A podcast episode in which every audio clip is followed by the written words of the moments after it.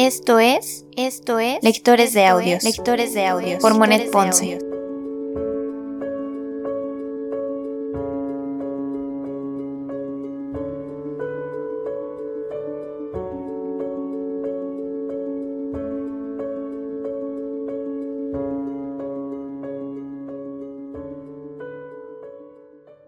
Lectores de Audios Podcast únicamente narra las historias dentro de este libro.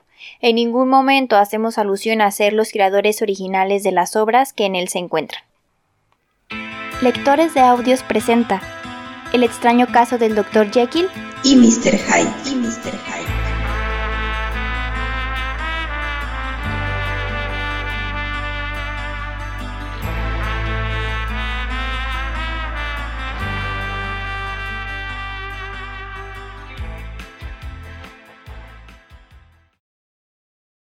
Capítulo 4 El asesinato de Carrier Cerca de un año después, en el mes de octubre de 1800, la ciudad de Londres quedó horrorizada por un crimen que demostraba una ferocidad poco común, siendo el hecho más ruidoso aún a causa de la alta posición social de la víctima.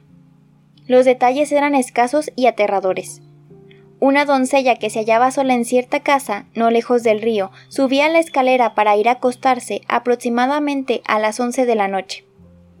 Aunque después, por la madrugada, la ciudad se vio envuelta por la niebla, en las primeras horas de la noche el cielo estaba despejado, y la calle sobre la cual daba la ventana del cuarto de la doncella aparecía brillantemente iluminada por la luna llena. Sin duda, tenía la doncella una cierta predisposición romántica, porque se sentó embelesada en vagos ensueños en el baúl colocado al pie de la ventana. Nunca como entonces me había sentido tan dispuesta a ver el mundo como un paraíso y a los hombres como seres dotados de la máxima bondad. Solía decir, corriéndole las lágrimas cuando relataba lo ocurrido. Aquella contemplación poética fue interrumpida por la visita de un anciano de cabello blanco y de hermosa apariencia que se acercaba al prado del jardín. Otro individuo, de pequeña estatura, en quien la doncella no se fijó al principio, avanzaba en sentido contrario. Cuando llegaron a aproximarse el uno al otro, lo que ocurrió precisamente debajo de la ventana, el más viejo hizo una reverencia y se acercó al otro con un gentil ademán de cortesía. No se trataba de un negocio de gran interés, pues por los ademanes del anciano, la doncella comprendió que solo pedía señas para ir a alguna parte. La joven veía el rostro del anciano iluminado por la luna y admiraba rasgos de bondad, expresión de antigua gentileza, acompañada de cierta arrogancia natural, propia de quien está seguro de su propio valer. En ese punto, su mirada se volvió hacia el otro y le sorprendió reconocer en él a cierto Mr. Hyde que en cierta ocasión había visitado a su amo y por quien había sentido un fuerte desagrado. Tenía en la mano un pesado bastón con el cual jugaba. No contestó y parecía escuchar con una impaciencia mal contenida. De pronto estalló en una explosión de rabia, saltó, blandiendo el bastón, y según manifestaciones textuales de la doncella, actuó como un loco. El anciano retrocedió un paso, al parecer muy extrañado y un tanto ofendido, y con esto perdió Mr. Hyde todo freno y lo apaleó hasta derribarlo. En vez de calmarse, pisoteó a su víctima con siniestro furor, golpeándola a la vez con tal fuerza que se oyó la fractura de los huesos y el choque del cuerpo sobre el pavimento. Con el horror de aquellas imágenes y sonidos, la muchacha se desmayó. Serían las dos de la mañana cuando volvió en sí. Bajó y salió a buscar a la policía. El asesino se había ido hacía rato, pero ahí yacía su víctima en medio de la calle increíblemente mutilado. El bastón con el que se consumó el hecho, aunque era de madera muy rara, dura y recia, se había roto en trozos, debido a la loca crueldad con que lo empleó el criminal. Uno de los pedazos había rodado hasta una alcantarilla cercana, y el otro debió probablemente llevárselo el asesino. Sobre la víctima se encontró un portamonedas y un reloj de oro, pero ni tarjetas ni otros documentos, salvo un pliego lacrado y con franqueo, que, al parecer, llevaba al correo, con el nombre y la dirección de Mr. Utterson.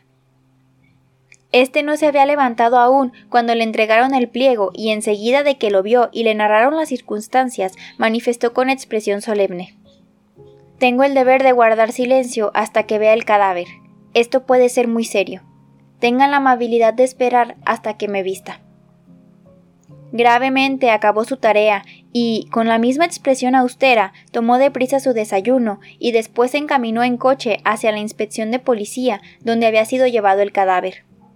Inmediatamente de que entró en la celda, inclinó la cabeza y dijo Sí, lo conozco. Lamento decir que es Sir Danvers Carew. ¿Será posible? exclamó el empleado de guardia y a los pocos segundos su mirada se iluminó con ambición profesional. Este caso va a tener una enorme repercusión y tal vez usted pueda ayudarnos a esclarecer el crimen y a descubrir al asesino. Luego contó rápidamente lo que había visto la sirvienta y mostró a Utterson el trozo del bastón. Mr. Utterson se había sobrecogido enseguida de que escuchó el nombre de Hyde. Sin embargo, cuando vio el fragmento del bastón, aunque estaba roto y astillado, reconoció el que él mismo había regalado varios años antes al doctor Henry Jekyll. ¿Ese Hyde es un hombre de baja estatura? Es pequeño y tiene muy mala mirada, según ha declarado la sirvienta, agregó el agente. Mr. Utterson reflexionó y después, levantando la cabeza, dijo: Si usted quiere acompañarme, lo llevaré en mi coche a la casa de Hyde. Entonces eran como las nueve de la mañana y aparecían las primeras neblinas de la estación. Un inmenso velo tenebroso rompía de cuando en cuando aquellas nubes de vapor, y como el coche caminaba con precaución, Mr. Utterson pudo mirar una asombrosa diversidad de grados y matices de claroscuros, pues en un momento se veía oscuro como lo más profundo de la noche, y luego aparecía un resplandor de ricos marrones llamativos como las luces de un extraño incendio. Y ahí durante unos segundos la niebla se desvanecía totalmente y un macilento haz de luz diurna asomaba entre sus fluctuantes volutas de bruma. El triste barrio de Soho, con sus calles inmundas y sus transeúntes andrajosos, con sus reverberos no apagados o encendidos nuevamente para combatir la lúgubre invasión de las tinieblas, parecía a los ojos de Utterson, bajo aquellos matices cambiantes, no el barrio de una ciudad conocida, sino un fantástico cuadro de sueño. No eran además menos tétricos sus pensamientos, y cada vez que observaba furtivamente a su compañero de coche sentía vagamente un asomo de ese terror de la justicia y de sus agentes que puede asaltar, a veces, al más honrado de los hombres. Cuando el coche se detuvo frente a la casa, cuya dirección dio Utterson al cochero, la neblina se disipó un poco y le dejó ver una calle sucia, una taberna, una casa de comidas de baja categoría una tienda de venta al por menor de baratijas de apenique, muchos niños andrajosos amontonados en los portales, y muchas mujeres de distintas nacionalidades saliendo a la calle con las llaves en la mano para tomar un trago matinal. Sin embargo, después de aquella rápida visión, el cielo volvió a encapotarse y el cuadro se borró. Allí estaba la vivienda del favorito de Henry Jekyll, del presunto heredero de un cuarto de millón de libras esterlinas. Una mujer pálida y de cabello cano abrió la puerta. Tenía un rostro maligno, aunque suavizado por la hipocresía, pero sus modales eran excelentes. Sí, les dijo, era la casa de Mr. Hyde, pero él no estaba. Llegó por la noche muy tarde y salió una hora después. Actitud no extraña de él, pues carecía de hábitos regulares. La víspera, por ejemplo, le había visto después de una ausencia de dos meses. Está bien, Queremos ver su habitación, dijo el abogado. La mujer se disculpó, alegando que no le era posible introducir a personas extrañas. Debería, más bien, prosiguió Utterson, haber empezado por decir quién es ese caballero que me acompaña. ¿Puede usted abrir la puerta al señor Newcomen, inspector de Scotland Yard? Un destello de siniestra alegría centelló en el semblante de la mujer. Ah, dijo, tiene problemas. ¿Qué es lo que ha hecho? Mr. Utterson y el inspector intercambiaron una mirada. Por lo visto, Mr. Hyde no es persona muy simpática y apreciada de los que le tratan, observó el segundo. Y ahora, buena mujer, permítanos a este señor y a mí echar una mirada alrededor. La portera vivía sola en la casa. El edificio no tenía muebles, salvo los dos departamentos de Hyde, pero esas dos estancias contenían cuanto pueden solicitar la opulencia y el buen gusto. Un armario estaba lleno de botellas de vino. La vajilla era de plata. La mantelería elegante. Colgaba de la pared una extraordinaria pintura, obsequio, según imaginó Utterson, de Henry Jekyll, que conocía bastante al respecto. Y las alfombras tenían unos tejidos diversos y colores agradables. Sin embargo, se advertía el desorden de una reciente y precipitada revisión. Por el suelo, ropas esparcidas con los bolsillos al revés. Los cajones de las cómodas estaban abiertos y en la chimenea había un montón de cenizas grises, como si se hubieran quemado muchos papeles.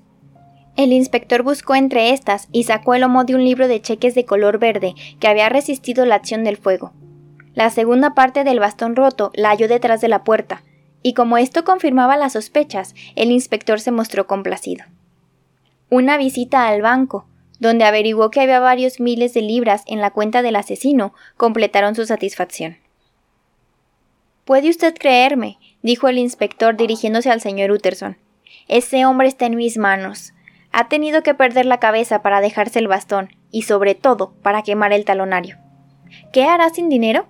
Toda nuestra tarea se reducirá a situarnos en el banco, aguardar en la ventanilla y ver a los que pidan talonarios. Esto, sin embargo, no era tan fácil de efectuar, ya que Mr. Hyde frecuentaba muy poca gente.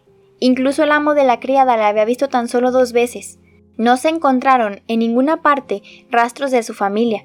Nunca había sido fotografiado, y los pocos que podrían describirle divergían ampliamente, como suele ocurrir con los observadores comunes.